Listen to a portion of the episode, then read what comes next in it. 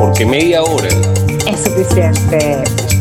Buenos días, buenas tardes, buenas noches. Donde quiera que estés, bienvenido a tu podcast favorito. Con las locas imprudencias de Isabela Vecchionache y el letrado pragmático de Jonathan Lilue, quienes te traen en media hora música, películas, series nuevas, viejas y del más allá. Con ustedes, los chicos de media hora es suficiente.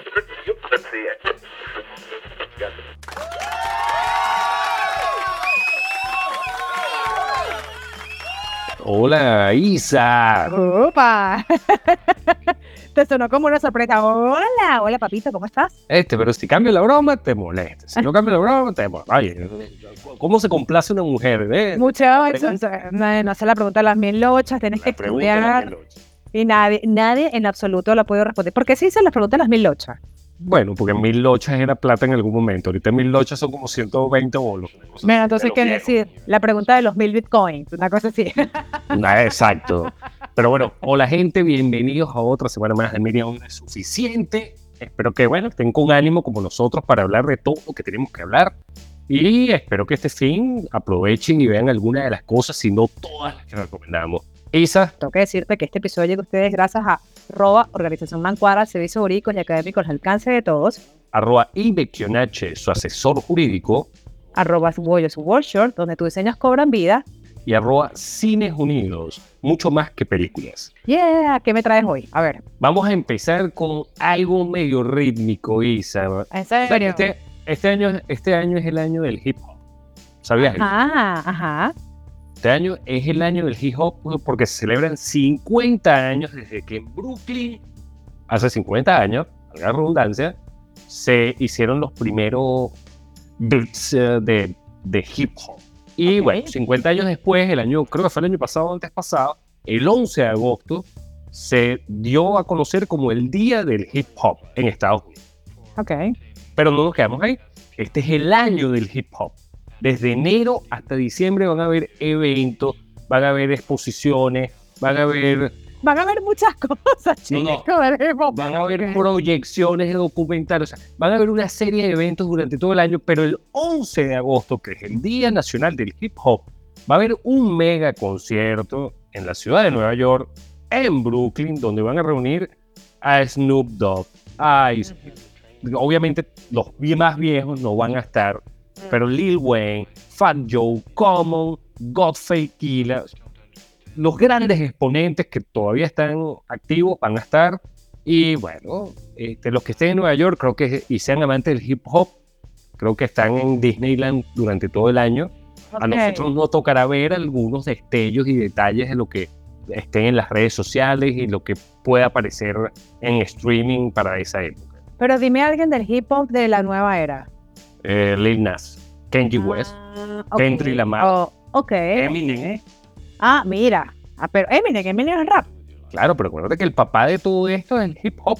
El hip hop ah. empezó con los rap battle, empezó con estas canciones como Fuck the Police de la gente. Bueno, Fuck the Police es del, hip hop de California, no es de Nueva York.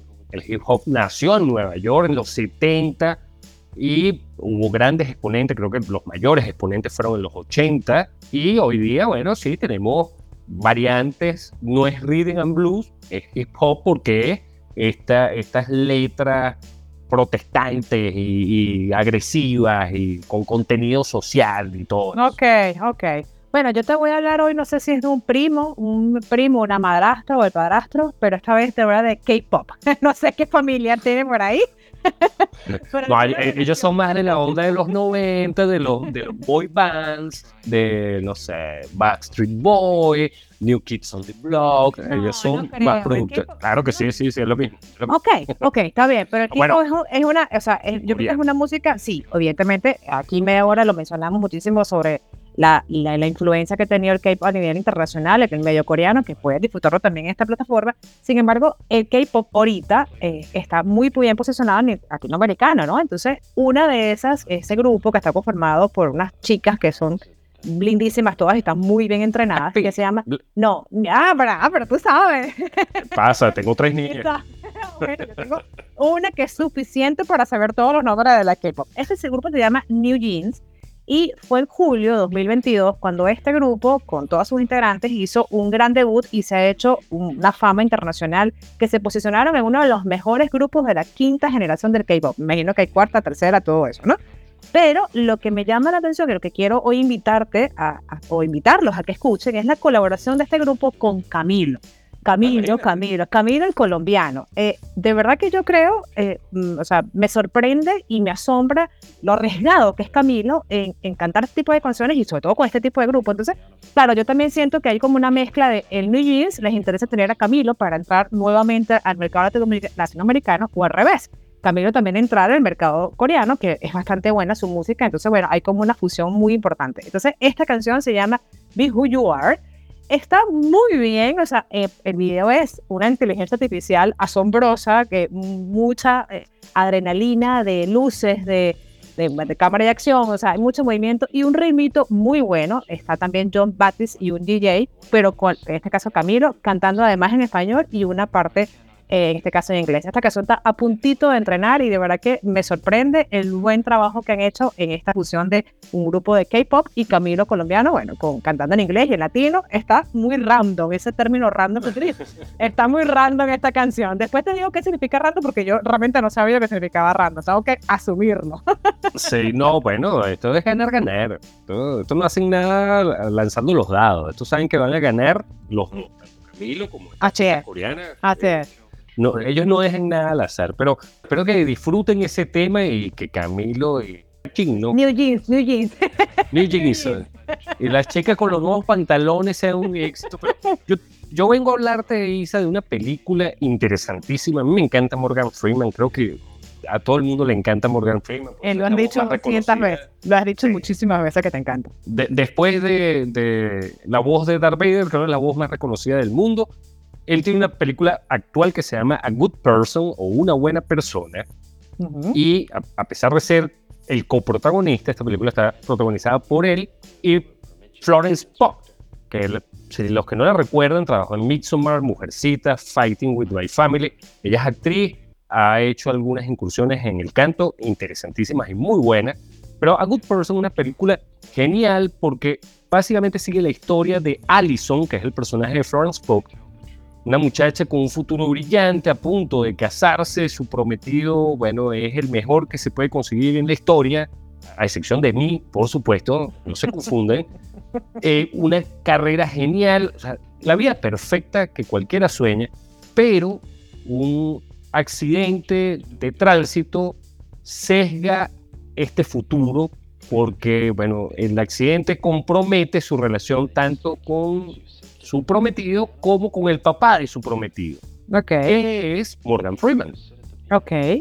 La película trata de temas interesantísimos. O sea, arrancamos con la fatalidad, después el duelo, después la crisis existencial de la persona que ve sesgado su futuro, el drama que vive actualmente Estados Unidos con los opioides, el perdón, la redención. O sea, en verdad, una cantidad de cosas, claro. Sí, transitas a lo largo de las dos horas que dura esta película por todos estos fenómenos sociales y personales que vivimos cotidianamente o que mucha gente vive cotidianamente.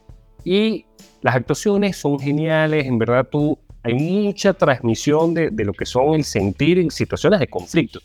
Se las recomiendo enormemente, está en el cine disponible, ya se estrenó hace un poco tiempo, pero, pero ya en algunas carteleras tal vez no está pero la pueden alquilar en Apple TV, la pueden alquilar en Amazon, la pueden alquilar en varias plataformas.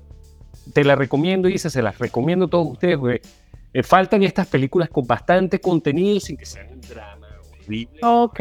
Porque hay mucho drama, pero, pero va muy bien manejado. O sea, manejado todas las fases de, de los accidentes, de cómo superarlo, ¿no? Y cómo enfrentarlo. Sí, o, o, cómo no lo superas, ¿no? O sea, porque siempre está la duda cuánto nos cuesta a veces superar ciertas cosas yo creo que en esta época, eh, de verdad que es tan accesible esos temas de, superar ciertas, ciertas pérdidas. En otra, creo que hace 20 años no era tan fácil al nivel de internet y los streaming poder manejar este tipo de pérdidas. Ahorita de verdad que es muy fácil para la gente acceder a tener información y a, superarla, ¿no? Lo veo como un poco más sencillo. Eh, no, obviamente no, no, estoy, no soy quien para decir lo vas a superar y ya, sino que es un poco más accesible al punto de poder acceder a sí, de, ¿no? De, de, ver otras ópticas. De buscar ayuda, de buscar ayuda. O sea, hay mil cosas en películas, en series, hay mil cosas. Pero bueno, yo te cambio un poco diametralmente los temas. Aunque siempre la ayuda profesional, señores, es lo recomendable. Evidentemente, evidentemente. Siempre un terapeuta, un psicólogo, un psiquiatra, siempre es lo ideal, pero... Es que esto complementa, complementa mucho la información. Bueno, pero te invito en este caso a, a, ver y te voy a recomendar una película que evidentemente está en la cartelera y en este caso Cines Unidos te la presenta, Ariel. ¿Ok? Ariel, la película más criticada, la película más polémica de todos los tiempos, eh, evidentemente por el personaje de la sirenita, un personaje moreno, totalmente distinta a lo que era la Ariel que hemos visto durante más de 30 años, una blanca pelirroja. Toda mi percepción. Eh, Ariel, bueno, sabemos más o menos la historia, es una joven que es un poco traviesa ante las reglas de su padre, que es el rey Tritón, en este caso rey del océano, es desafiante. Eh, se enamora de un humano al poder interactuar con él en un aspecto, vamos a decir, del mar y del océano donde experimenta la vida en tierra. Y bueno, se aparta de sus dones, que es ser sirena y cantar, a cambio de convivir con el amor de su vida, que es el príncipe Eric, que por cierto está muy bien y muy bonito el personaje en esta película. Ahora bien, mi percepción es fascinante, le doy, creo que del 1 al 10 le doy 13. ¿Pero por qué? Cumple realmente la función de hacer un buen remake de una película de Disney más allá de tu polémica racial o no racial, inclusión o no inclusión, es, es una copia fiel y exacta de la película.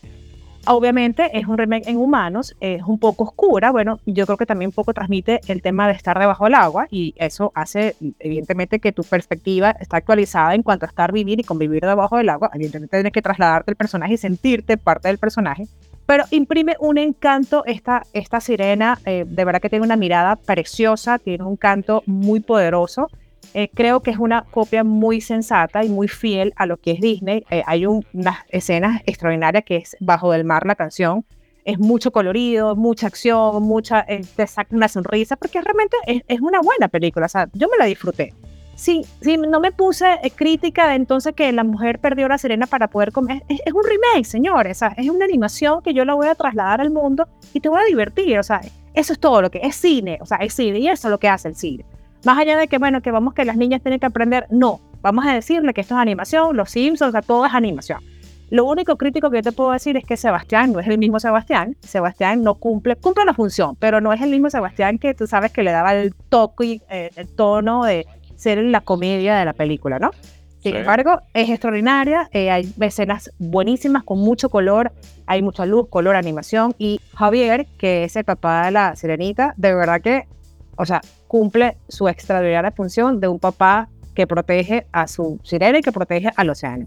Genial la película, la verdad que se la hay que disfrutar y váyanse con cero perspectiva, cero prejuicio, Simplemente disfrútenla. Yo pienso que las cosas hay que verlas desde. Las cosas no son unidimensionales y las películas no escapan de. Eh, como historia, tú la ves perfecta. Ahora, la controversia que se genera o no, para otras líderes que no tienen nada que ver con la historia. ¿Me explico? Eh, y, y, está bien que lo dejemos aparte en esta discusión porque lo ideal es, la película va a ser entretenida, es recomendada, la vamos a disfrutar Después, si queremos entrar en detalle, Eso, fuera de lo que es la presentación cinematográfica, bueno, lo podemos discutir a petición del público en otra ocasión. Aquí tienen dos muy buenas recomendaciones, pero adicional le tenemos el estreno de la semana y se ha presentado por Cine y que tuvimos la oportunidad de ir a ver ayer, que es Transformer Rise of the Beast. Ok, ya me la disfruté, ¿eh?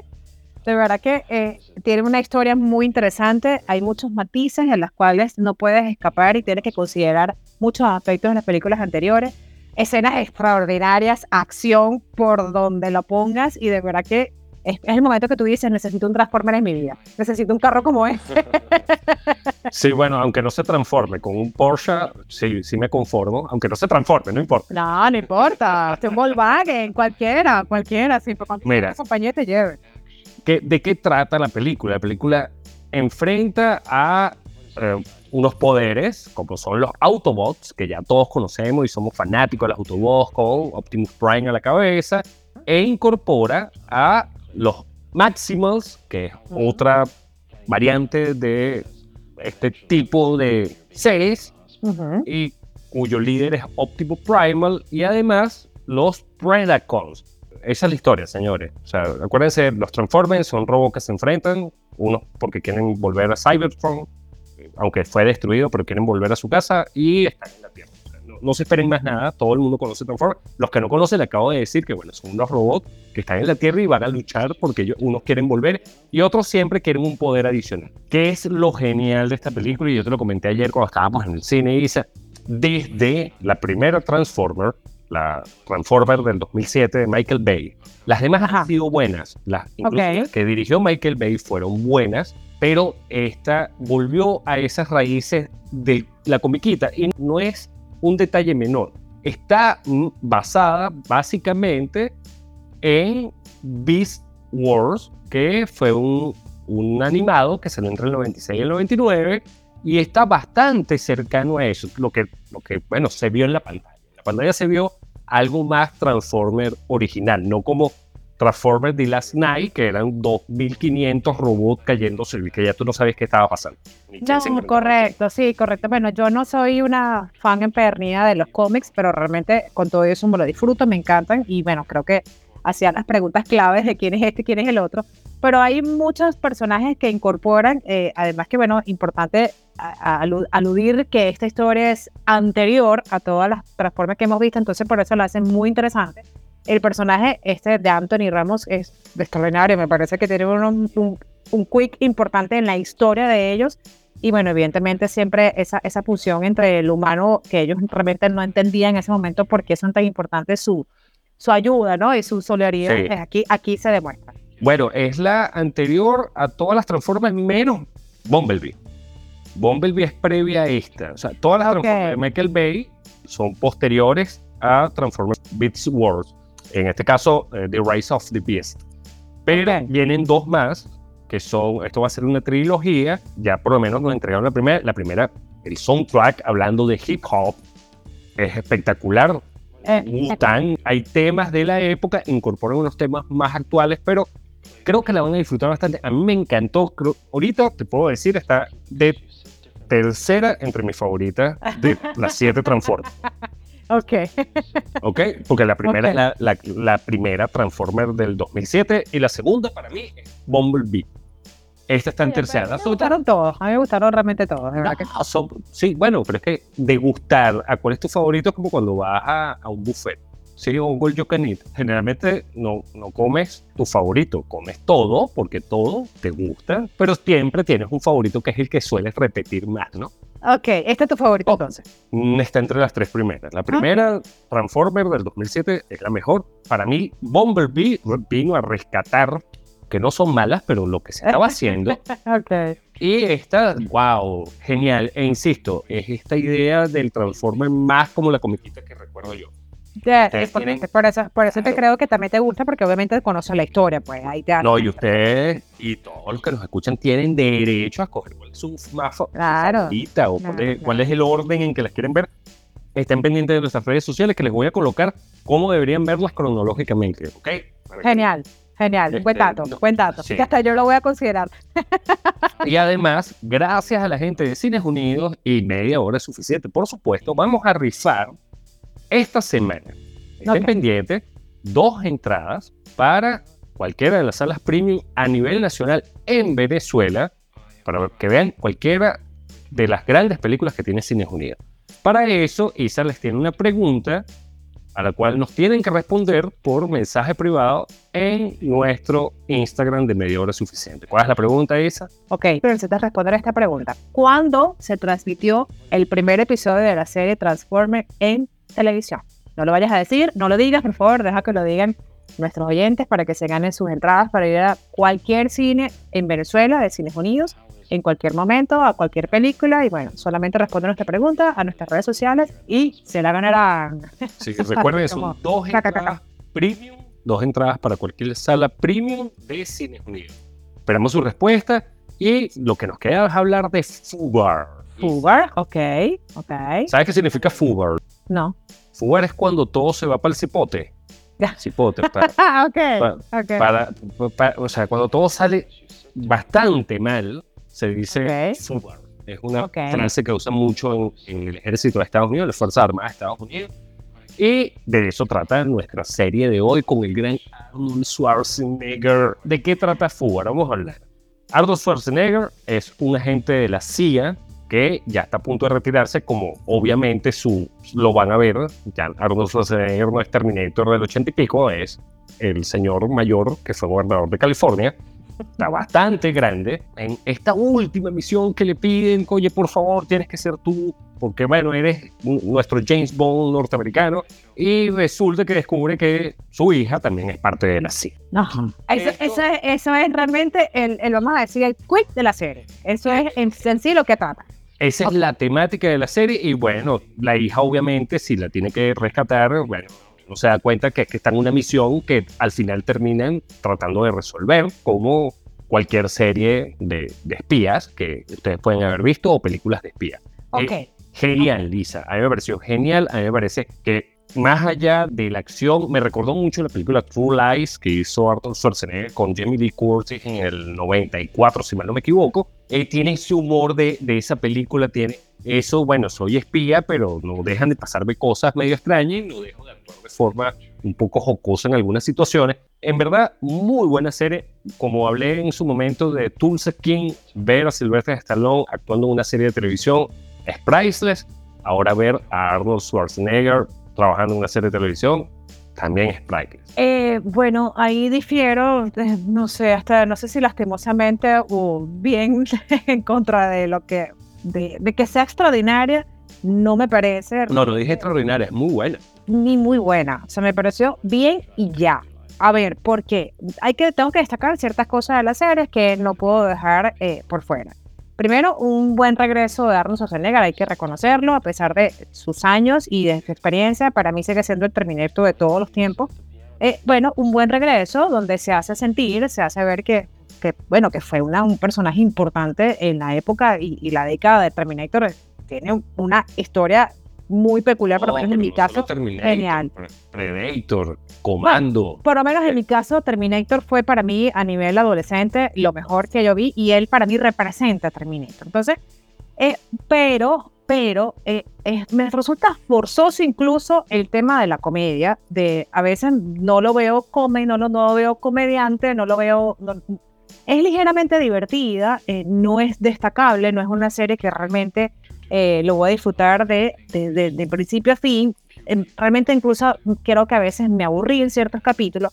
Sin embargo, como te digo, tengo que destacar su, participación. Hay muy buena acción, eso sí, está, está bien hecha, con muy buena tecnología pero no es de mis favoritas, creo que no sería una... Me la disfruté, no, sencillamente mm, la vi, y ya, o sea, no puedo decirte que está muy recomendada, sin embargo, como te digo, tiene ciertos aspectos que, que, que destacan.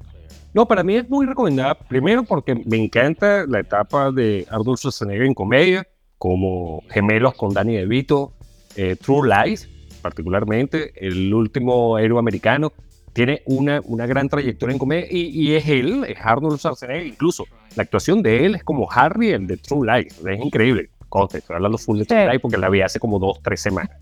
Eh, porque me encanta, porque además hay una serie que se llama True Lies Sí, correcto, correcto. Ah. Es, terrible, eso sí es terrible. sí, sí, sí, sí. Esta es muy Pero la película, con todo eso la película True es mucho más divertida que, que esta serie.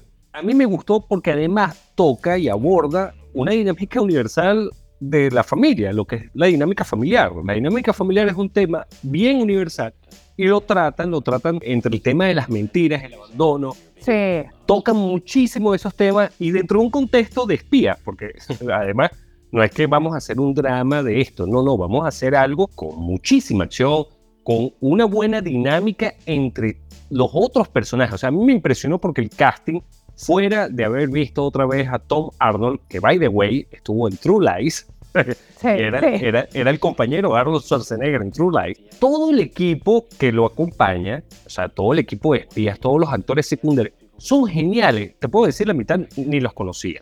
Y actúan excelente, le dan una dinámica muy parecida a la Misión Imposible, con un poco más de comedia que la de Misión Imposible. En verdad, a mí me gustó bastante la serie. Es una serie de espías. Van a ver tiroteos, van a ver artilugios de espía tipo James Bond, más extraño. Pero Arnoldo Welcome to TV. Eh, sí, sí, bueno, realmente como te digo, si se despide de esta manera, es una, un buen cierre de su carrera artística y de verdad que eh, mis méritos, mis aplausos de pie. ¿Cómo que cierre? ¿Qué pasa? ¿No? ¿Tiene no sé. salir de Terminator 6? Tú dices, tú dices. Y tiene, o sea, aquí está cansado incluso hasta de un beso. Tú no viste a Silvestre Stallone corriendo para perseguir el avión Dispendable y se iba muriendo, pero no importa. Bueno, pero este poco, y, este poco viejo teniendo a este muchacho. Este me dice que todos teniendo muchachos, después de 80 años están embarazados, es una cosa increíble. No, no, eh, eh, ellos no, eh, las muchachas con las que están pues ah. cuatro o cinco veces. Bueno, como recomendamos ahorita el K-pop, una canción de Con Camilo, hay tres palabras importantes que quiero referirte, que son palabras adolescentes que no manejamos y que bueno, tenemos que adaptarnos a estas nuevas terminologías. Random, ¿tú sabes lo que es random? Sí, algo aleatorio. Eh, sí, bueno, pero es una persona que, que nos referimos a algo que normal, que depende del azar. O sea, un ejemplo, esa persona, no sé, es un random. Pero, o sea... Aleatorio, sí, sí. Sí, pero es una palabra que está, vamos a ver, empleándose en esta nueva era. Cringe. ¿Sabes lo que es cringe? Eh, no, ese sí no. No es grinch, es cringe, pensé. Ajá, creo que da que cringe es como que te da, así como que te da, uh, no, es cringe es algo que te da vergüenza, vergüenza ajena que se utiliza sobre todo para una forma de una persona cuando te hace sentir incómodo. O sea, un término que así como que, qué vergüenza contigo, qué cringe me diste, qué cringe me diste, algo así, algo así más o menos, ¿no? Y hashtag POV. Yo siempre pregunté, ¿qué es eso de hashtag POV? ¿Tú sabes qué es POV?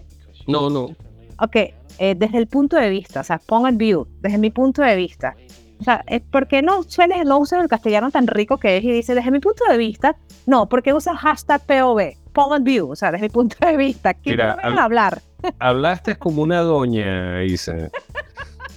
Hablaste como la propia doña que no tiene idea de lo que está pasando. doña en mi vida. ¿Por qué no hablan? Si el lenguaje es tan rico, ¿por qué dicen point view, hashtag POV? Chamo, point view desde mi punto de vista, ya, sencillo. Bueno, los que se sienten que Isa acaba de desbloquear otro nivel de doñismo pueden escribirnos a las redes sociales. Yo tal vez no me adapto a la era moderna, pero la dejo pasar, no, no, no me afecta. Bueno, pero es mi momento, mi momento, vamos a decir, doña, mandé mi expreso y ya, pues ya, hasta ahora como ya, y pasé la página. Random porque jugaste pocos videojuegos de... Ah, sí, sí. Eh, hay los videojuegos donde escoges personajes o donde escoges mundos, generalmente tú puedes escoger que sí, bueno, quiero hacer mi personaje de tal forma o hazme uno random, que Ah, ah, mira, ¿ves? Ah, no. Así que el random sí también es de mi generación, que por lo visto no es la suya, doña.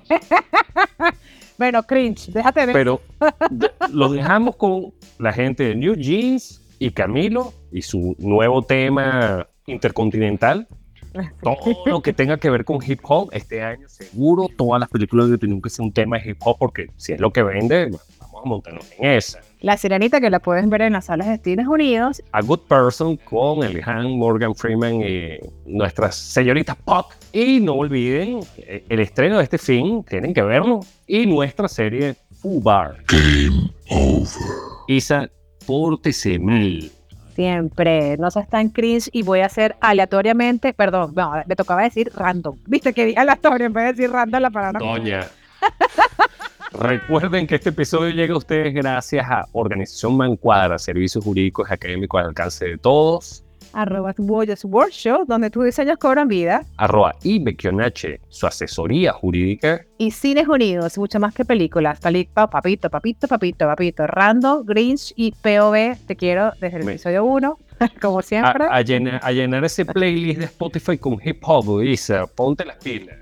Así es. Recuerden que nuestras redes sociales como arroba media horas eficientes en todas las plataformas digitales. Escúchenos y recuerden llenar nuestra pregunta del día de hoy para ganarse su entrada para que vayan a las salas de los niños. Papito, te quiero. Besito. Bye. Bye. Bye.